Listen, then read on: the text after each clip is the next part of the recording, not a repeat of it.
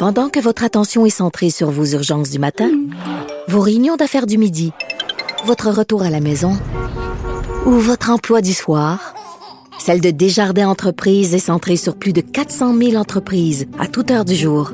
Grâce à notre connaissance des secteurs d'activité et à notre accompagnement spécialisé, nous aidons les entrepreneurs à relever chaque défi pour qu'ils puissent rester centrés sur ce qui compte, le développement de leur entreprise.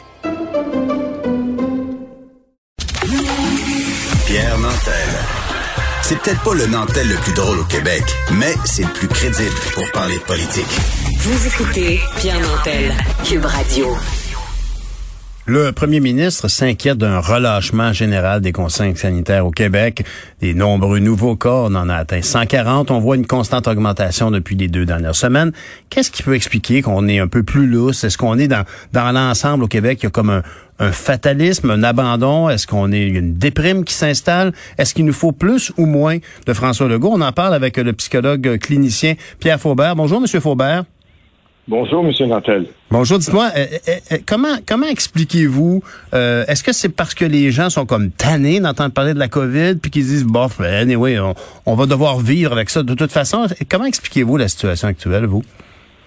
Ben, je pense que c'est un peu plus une question d'usure, c'est-à-dire qu'on en entend parler constamment. au début, ça a été extrêmement intensif et ça nous a choqués. On, on, a été très intéressés on a senti que même euh, nos vies pouvaient être en danger euh, et euh, il y avait des, des statistiques plutôt épeurantes et, spectaculaires. Et il y avait les, les points de presse quotidiens avec le triumvirat de, de, du premier ministre et ses deux acolytes. Mm-hmm. Et donc, il y avait il y avait toujours présent à notre esprit et de façon nouvelle euh, quelque chose qui, euh, qui, qui, a vraiment accaparé euh, l'attention de tout le monde. Et vous avez raison, M. Nantel, de dire que bon, il y a une sorte d'accoutumance. C'est un peu comme dans la drogue, dans n'importe quoi. C'est-à-dire que les effets sont, sont moins sentis et il en faut plus pour créer un effet encore plus plus désirable chez les gens. Hmm. Alors là, en, en ce moment, je pense que en fait, j'écoute pas toujours euh, la radio ou je regarde pas la télé, mais euh, il semble qu'on n'avait pas beaucoup entendu parler euh, les autorités sur cette problématique. Et là, tout d'un coup, on arrive et puis on revient à, un peu à la peur. Et, on incite les gens avec une certaine menace à peine couverte que on pourrait revenir à un état de ville fantôme avec un confinement euh, très strict. Et puis, euh, donc, euh, il y a, y, a, certaines menaces à peine voilées qui planent en ce moment. Et peut-être que actuellement, c'est pas la stratégie la meilleure pour pour combattre ce, ce, ce, virus-là en ce moment. Mais est-ce que la stratégie inverse qui est de d'établir clairement les balises de ce qui doit être fait, mais de pas embêter ou de pas répéter de façon lassante ces informations-là, ça n'a pas non plus donné de bons résultats actuellement. Non, ça ne donne pas de bons résultats. Encore une fois, on entend toujours, hein, c'est comme les enfants, ils entendent toujours euh, les professeurs dire la même chose, les parents disent toujours la même affaire, et donc euh, on finit par euh, ne plus entendre. Alors, ça serait à découvrir d'autres d'autres stratégies, mais qui serait peut-être qui ferait plus appel je dirais, à la conscience des gens et à la responsabilité des gens. Euh, là, pour le moment, on entend beaucoup le mot euh, discipline, relâchement. Euh, c'est pas c'est pas des mots encourageants ça. Euh, et puis euh, il y a trois il y a trois types de, de discipline. Il y en a une qui est préventive, il y en a une deuxième qui est sportive, il y en a une troisième qui est coercitive. Puis j'ai l'impression qu'on approche plutôt la troisième qui est coercitive mm-hmm. avec avec avec des menaces. Mais on a, on a, à ce moment-là, on a plus peur des punitions que, euh, que le virus lui-même. Mm-hmm.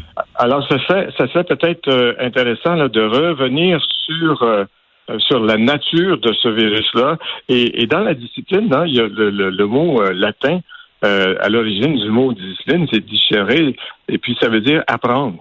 Mm. Alors donc, on, aurait, on aurait au lieu de d'avoir la, la la connotation plus euh, punitive de la discipline, peut-être qu'on devrait favoriser davantage la dimension apprentissage. Mhm. Et euh, parce que jusqu'à un certain point, la façon dont on parle au peuple, comme on dit, euh, c'est peut-être une façon un petit peu euh, euh, comment je dirais euh, ben, le mot manque de. Ben, c'est pas productif, mais en même temps, c'est un peu condescendant. Mhm. Et et et, euh, il y a personne qui veut euh, sentir que euh, il est pas il est pas euh, important ou il est pas sérieux. Et, et donc à ce moment-là, euh, peut-être de faire appel encore davantage à une connaissance consciente et responsable. C'est ça, mais, mais dites-moi, si on regarde le rôle du premier ministre actuellement, puis je, je l'ai mentionné à quelques reprises ce matin, euh, qui, à mon sens, essaie de se comporter comme un bon père de famille. Et si c'était une femme qui Oui. était premier ministre, on dirait une bonne mère de famille avec le même genre de responsabilité. On, on, Oui. on voit ici, on, on, on, on voit qu'on pourrait emprunter cette voie du, du communément appelé là, du bon cop, bad cop. C'est-à-dire que M. Dubé, en tant que ministre de la Santé, peut dire, ben écoutez, il va falloir être très euh, très exigeant, peut-être, donc le côté un peu so- sombre ou disciplinaire, mais le côté euh, le côté rassembleur, on l'a même vu poindre quand M. Legault a dit puis moi, j'ai trouvé en tout cas que ça m'a parlé à moi en tant que en tant que citoyen d'entendre mon premier ministre me, dire écoutez, je le sais qu'on est fatigué, je sais qu'on est tanné. Oui. Puis, mais il faut alors le fait de- de- d'entendre son statut, sa façon de se sentir par la personne qui nous demande de faire un effort, ça fait une grosse différence. Oui, en fait, on sent, euh, on sent qu'il est, qu'il est euh, concerné. Et puis, euh, oui, euh, je, je l'entends et, et- et je le vois. Puis même, je, je trouvais hier quand je l'ai vu euh, euh, en image, je trouvais que, en tout cas, il, il avait l'air fatigué et puis il avait l'air d'une personne presque exaspérée. Mhm. Euh, c'est, c'est, c'est, c'est- en ce moment, il, est, euh, il est le funambule. Il est, il est la personne qui marche sur la corde d'arrêt. Et euh, aller dans un sens euh, qui serait trop euh, coercitif, eh bien, c'est évident que ça va euh, susciter l'opposition. C'est ça. Mais, euh, mais d'aller dans un autre sens où on, on- on est un peu euh, trop bon père de famille, eh bien là, à ce moment-là, on peut risquer de de- de- de- d'avoir des abus. Et, euh, et aussi, je pense qu'il faut peut-être euh, euh, pointer un peu plus, euh, je pense qu'on le fait, euh, les, les, les cas où euh, il y a des, euh, des- des, manques euh, des manques de responsabilité où les gens se réunissent et puis ils se partagent des micros. puis Mhm. en fait, euh, il n'y a rien de, de, de, de plus euh, contaminant que ça. Et puis, mais il y a une autre chose aussi que j'ai remarqué, c'est-à-dire qu'il y a, il y a des contradictions. Elles ne sont pas volontaires, mais elles, euh, elles sont quand même là. Euh, quand on, ouvre les écoles et puis qu'on favorise finalement des, rassemblements, en fait, on, dit qu'il faut euh, une distanciation physique, euh, mais quand on ouvre les écoles, ben, on encourage le- le- les regroupements. On, encourage que, que les gens se retrouvent dans un même endroit. Et puis, on sait très bien que quand les gens se rassemblent, eh bien, c'est évident qu'à moins d'être dans un, un enclos, euh, presque comme dans, un- dans un- Mhm. un, Comme isol- dans un Mhm. ouais, dans un isoloir, Mhm. ben là, non, euh, les, les gens vont se, se, se rassembler et vont se rapprocher. Fait Mais, avez-vous l'impression que c'est un peu comme si les gens sentaient qu'il y a un reconfinement qui s'en vient, donc pendant que c'est encore possible, on, on en profite à fond? Ben, c'est oui, c'est la fin de l'été. Hein. D'ailleurs, euh, on le sait, en fin d'été, on, on, on voit qu'il y a des, des parties. il y a des, euh, il y a... Puis d'ailleurs, euh, à la fin de l'été, c'est c'est le temps de la récolte, c'est le temps de, la- de, de fêter. Hein. On, on Ouais. va fêter.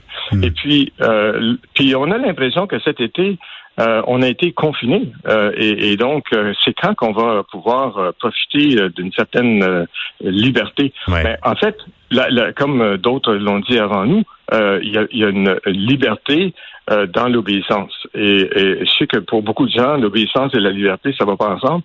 Mais euh, euh, par- parlons, parlons-en à, à des athlètes olympiques. Parlons-en à des gens qui, Mhm. euh, qui, qui ont des objectifs extrêmement euh, rigoureux et difficiles. Eh bien, ils vont s'auto-discipliner. Ouais. Alors peut- peut-être qu'il faudrait qu'on euh, fasse davantage euh, des efforts pour euh, mettre en évidence les avantages de Exact. ce que de, de ce qu'on demande des gens. Hmm. Ben c'est vraiment merci de d'avoir une analyse qui profondément on parle de psychologie mais une psychologie d'une collectivité ici de toute évidence. Alors merci monsieur Faubert pour ces propos éclairants. Ben, Monsieur Nantel, euh, vous faites du bon travail, puis il faut continuer à éduquer les gens et non pas à forcer les gens. Merci monsieur Faubert. Bonne journée. Merci, au revoir.